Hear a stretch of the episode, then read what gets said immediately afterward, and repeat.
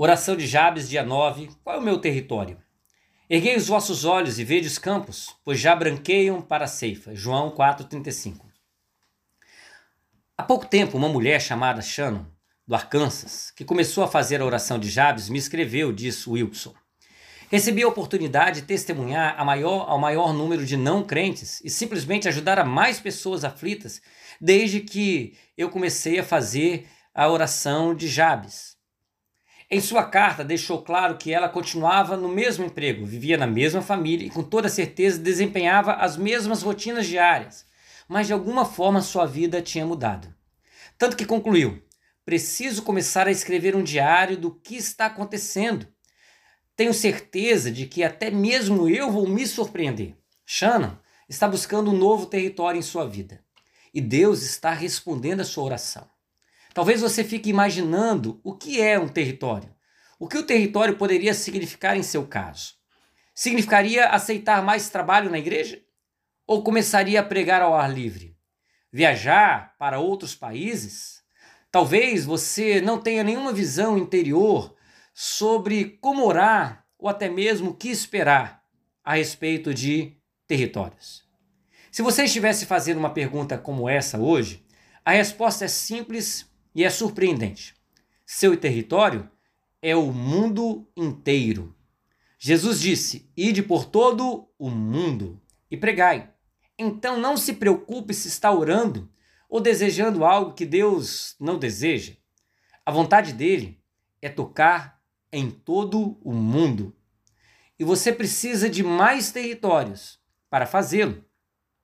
Os homens e as mulheres que mais falaram de Deus no mundo imploraram-lhe países inteiros para influenciá-los.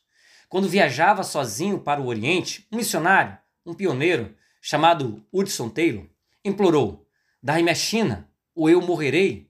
Por ocasião da sua morte, 50 anos depois, um grupo missionário de Hudson fundou e sustentava 840 obreiros que testemunharam a mais de 125 mil chineses buscando a salvação em Cristo.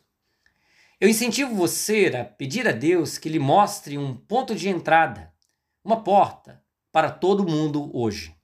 Talvez sejam seus belos filhos, pode ser uma pessoa necessitada na vizinhança, ou mesmo no trabalho. Talvez seja alguém de uma cultura diferente, do outro lado da rua, quem sabe, ou do outro lado do globo terrestre. Pode ser toda uma nação, o modo como você atinge seu todo o mundo provavelmente lhe será único e exclusivo. Logo depois que Glenda, uma escritora de livros infantis em San Diego, começou a pedir que Deus expandisse as suas fronteiras, tornou-se professora do Instituto de Literatura Infantil. Olha só. Deus realmente me abençoou, disse ela. Para mim, escrever para as crianças é uma maneira de amá-las com palavras, disse. Veja novamente as testemunhos, os testemunhos de Shannon e de Glenda. Percebo duas palavras-chave. Para Shannon é oportunidade. Ela continuava vivendo fielmente no Arkansas, mas está percebendo que existem novas oportunidades. Conversas, contatos, atividades que surgem de repente durante o dia. Para Glenda, vejo que é a palavra amor. Seus dons de escrever, e de ensinar são expressões de uma inclinação fundamental em sua vida: amar as crianças.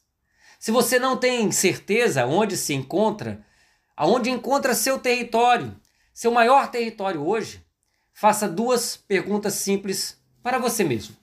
Primeira pergunta: qual é a minha oportunidade negligenciada?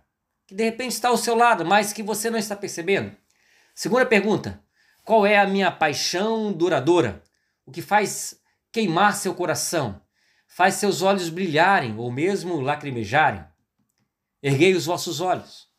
Vede os campos, disse Jesus. Eles já estão branquinhos para a ceifa. Deus, Deus sempre deseja começar com você e começar com você agora. Ele não está esperando que você se transforme em uma outra pessoa antes que ele possa usá-lo. Ele não está esperando que você vá para outro lugar. O Pai conhece você intimamente. e já lhe deu oportunidades. Já te deu paixões, interesses e habilidades estratégicas. São os pontos de partida de como ele deseja tocar o mundo por seu intermédio. Meu diário de Jabes. Abre os meus olhos hoje, Senhor, para ver a vida maior que está me chamando para trilhar. Deus te abençoe nesse dia.